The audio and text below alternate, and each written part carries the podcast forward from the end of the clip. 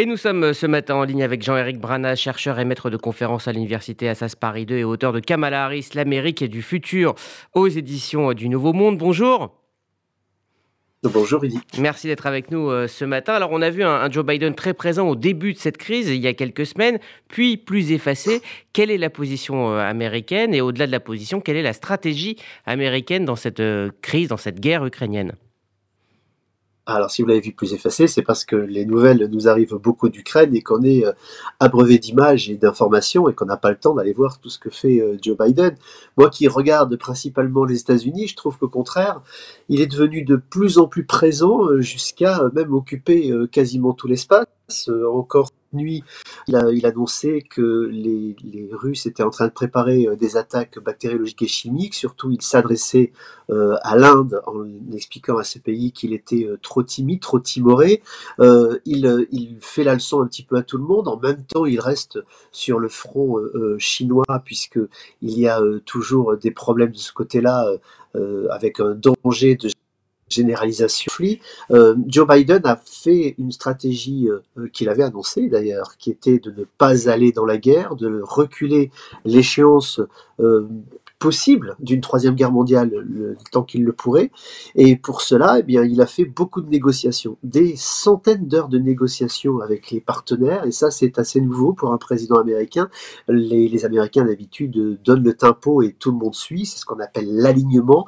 Cette fois-ci, il y a eu euh, des réunions qui quelquefois ont duré 6, 8 heures pour décider d'une sanction à l'égard euh, de la Russie. Alors quand on voit le nombre de sanctions qui ont été posées, vous multipliez et vous voyez le nombre d'heures qu'il a pu avoir, mais ça a permis aux alliés, ce qu'on appelle les alliés, à savoir les Américains, euh, avec euh, les Européens, les Australiens, les Néo-Zélandais, les Canadiens principalement, euh, depuis se sont rajoutés le Japon et, la Corée du Sud, de parler d'une seule voix, et ça c'était très important. Alors malgré cette activité diplomatique intense, hier la Russie a informé officiellement l'ambassadeur américain que les liens entre les deux pays sont sur le point d'être rompus.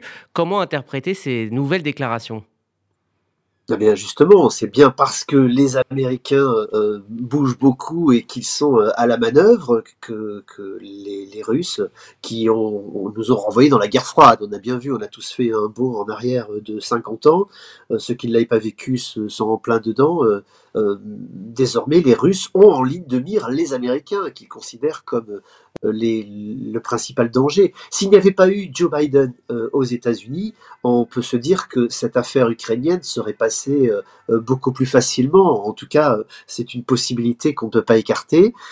c'est bien parce que Joe Biden a mis des limites et qu'il a posé ses limites à la frontière de l'OTAN d'ailleurs, hein, en expliquant que c'était une ligne rouge à ne pas franchir, mais aussi puisqu'il dans une démarche de restauration de la démocratie à travers le monde, de la liberté et des droits de l'homme, que Vladimir Poutine ne pouvait pas faire ce qu'il voulait, comme ça a été le cas euh, ces derniers temps. Euh, ça, c'est une, ligne importante. Après, on sait que les deux hommes, Poutine et Biden, ne s'entendent pas du tout, ne s'apprécient pas. Euh, on, le savait puisque euh, du temps de, Barack Obama, euh, Biden avait rencontré Poutine, lui avait dit dans les yeux, d'ailleurs, ce que je ce que je vois en vous, c'est diable euh, au fond de vous, euh, et c'est important pour le chrétien qu'il est. Et puis, euh, quand il est arrivé, le 17 mars, il avait annoncé très clairement la couleur en, expliquant que Poutine est un tueur, rien de moins, et ça, cette phrase avait fait le tour du monde, on n'est pas trop compris, mais ça montrait bien le peu de confiance accordée à Poutine et, euh, et, on se rend compte aujourd'hui qu'il avait raison. Une affaire comme celle de l'Ukraine ne s'est pas décidée en trois jours. Mmh. Tous les experts expliquent, les experts militaires expliquent que ça a pris deux ou trois ans euh, pour le, la, la, montée. Euh, donc voilà, Biden était bien renseigné. Il a toujours été très bien renseigné. Il a toujours occupé les postes qui lui permettaient d'être aussi renseigné. Même quand il était plus vice-président, il continuait à avoir un certain nombre de renseignements. Donc il savait où en était et, et il a suivi une ligne euh, qui se trouve être la bonne, on le voit aujourd'hui. Alors Jean-Éric Brana, pour, pour terminer euh, rapidement, euh, dans ce contexte, avec tout ce que vous venez euh, d'expliquer, comment interpréter cette visite en fin de semaine donc, de Joe Biden en Europe?